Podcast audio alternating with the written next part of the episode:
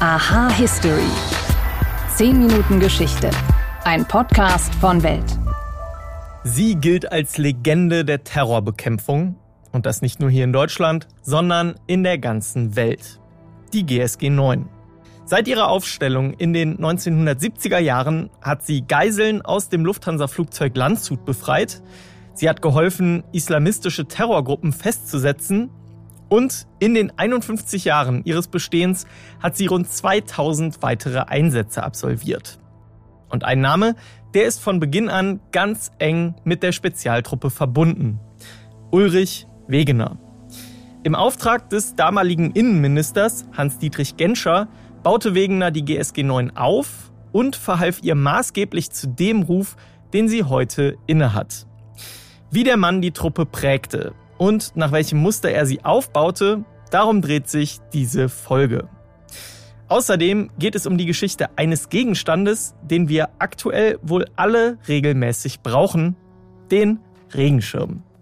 Hallo und herzlich willkommen bei Aha History. Ich bin Wim Ort und ich freue mich, dass ihr dabei seid. Und zu Beginn habe ich noch eine Info für euch. Ab sofort gibt es noch mehr Folgen von Aha History. Ihr könnt unsere monatlichen Bonusfolgen mit einem Welt Plus Abo bei Welt hören. Den Link dazu findet ihr in den Show Notes. Oder ihr könnt in der Apple Podcasts App ein Abo abschließen und die Folgen direkt auf der Plattform hören.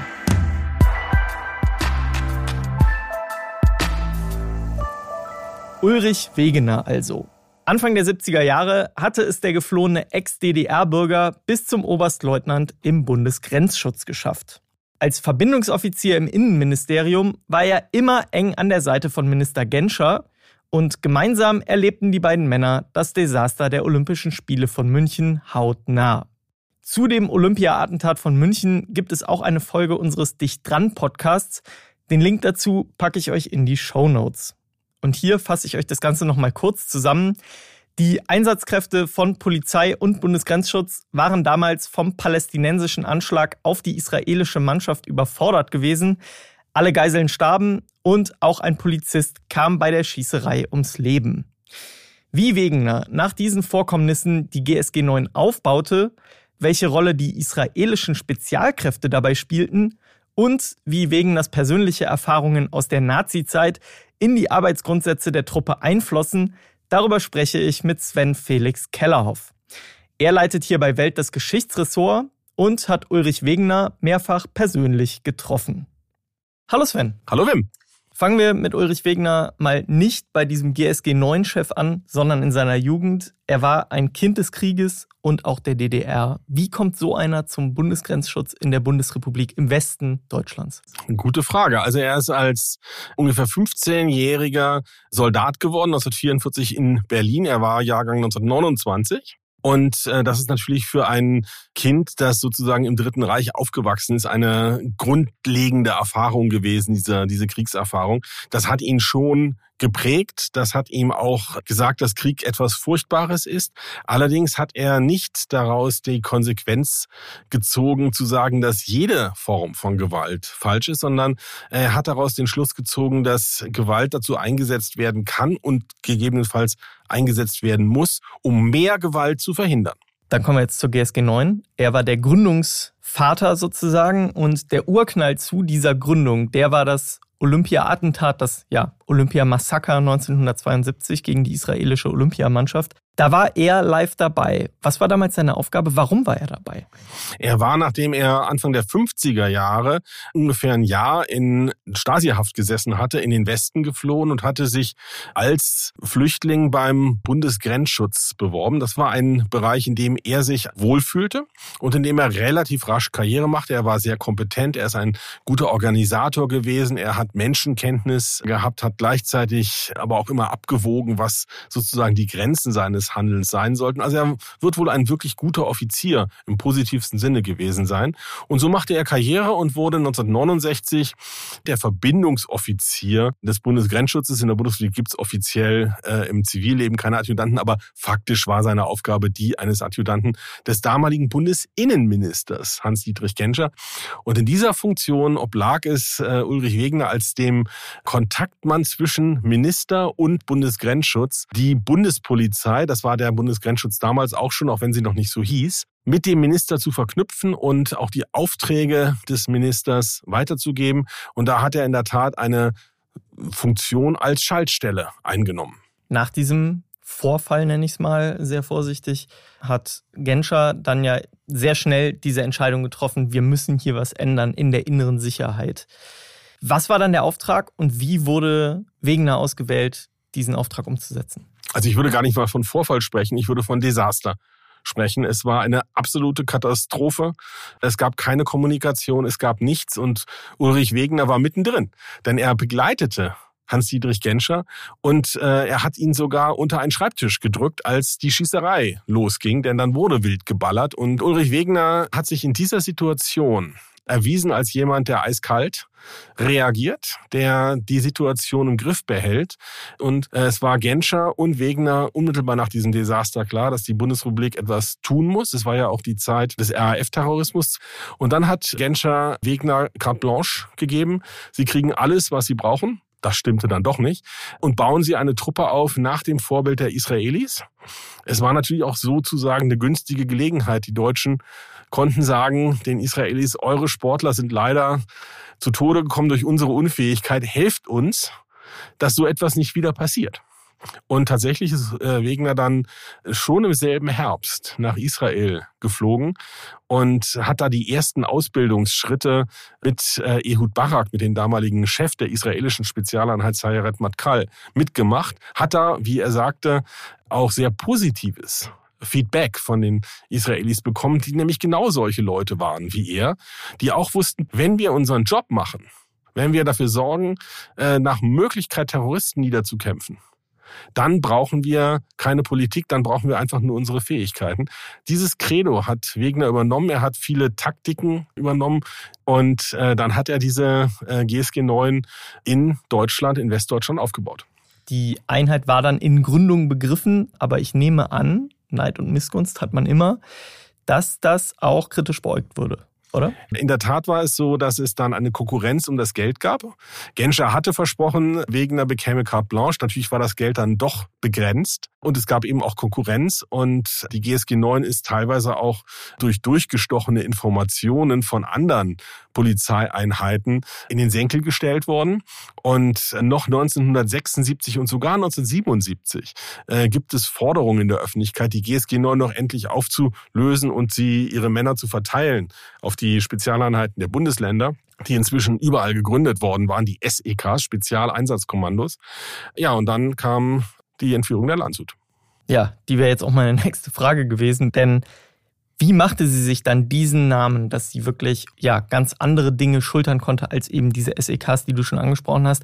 Da ist natürlich dann die Landshut der offensichtlichste Punkt. Die Zäsur ist Mogadischu. Äh, also die Entführung der äh, Landshut am 13. Oktober 1977 äh, mit 86 Geiseln und fünf Besatzungsmitgliedern an Bord.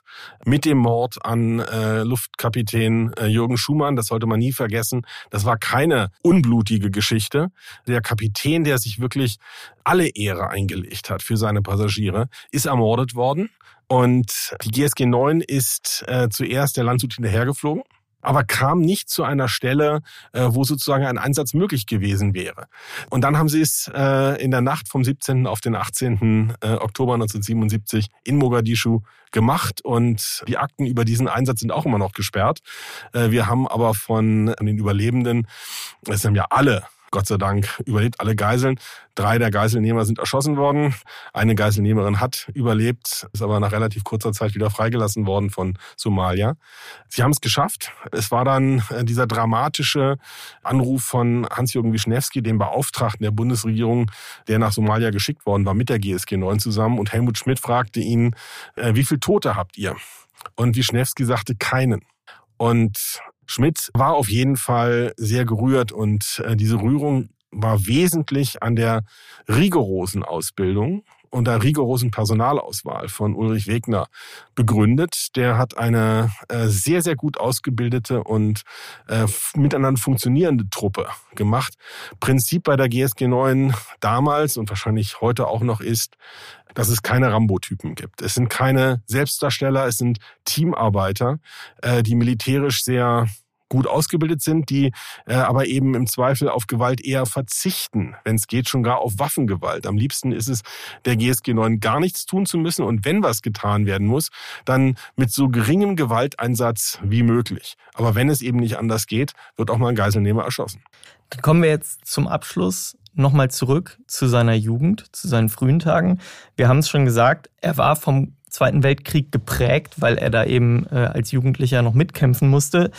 Aber wie hat diese Erfahrung, die ihn so geprägt hat, wie hat die dann am Ende auch die GSG 9 durch ihn mittelbar geprägt? Mein Eindruck ist, dass er erfahren hat, was Gewalt bedeutet, dass er daraus aber nicht den Schluss gezogen hat, Gewalt sei unter allen Umständen zu vermeiden, sondern den Schluss gezogen hat, Gewalt darf in entsprechenden Fällen dosiert eingesetzt werden, aber die Betonung liegt auf dosiert.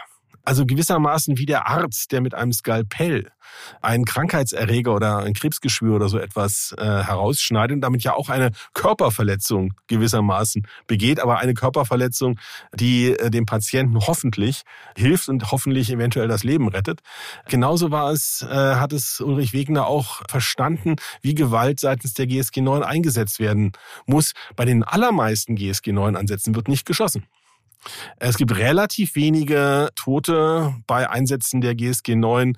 Idealerweise wird Gewalt so dosiert eingesetzt, dass der Gegner, der Terrorist, der Schwerverbrecher derartig eingeschüchtert wird und derartig überwältigt wird, dass sie gar keine Chance mehr haben zu schießen. Und das ist eigentlich das Beste, was der Rechtsstaat sich äh, wünschen kann. Dann gibt's vielleicht ein paar blaue Flecke oder ein paar gebrochene Knochen, gut. Aber dann kann man die Leute hoffentlich anklagen und hinter Gitter bringen. Und das ist das, was wir im Rechtsstaat wollen. Wir wollen nicht, dass wir äh, Verbrecher oder auch Terroristen alle umbringen. Das ist nicht das Ziel des Rechtsstaats. Das könnte die GSG 9 jederzeit mit ihren Scharfschützen, aber das ist explizit nicht ihr Ansatz. Deswegen haben wir auch keine Todesstrafe mehr. Absolut. Sven Felix Kellerhoff, vielen Dank für deine Eindrücke. Sehr gern. Von der Terrorismusbekämpfung der Neuzeit nehme ich euch jetzt mit in die Antike. Denn da liegt der Ursprung des Regenschirms. Wie der Schirm zum weltweiten Alltagsobjekt wurde und warum ausgerechnet der erste Brite mit Regenschirm verspottet wurde, das erkläre ich euch jetzt.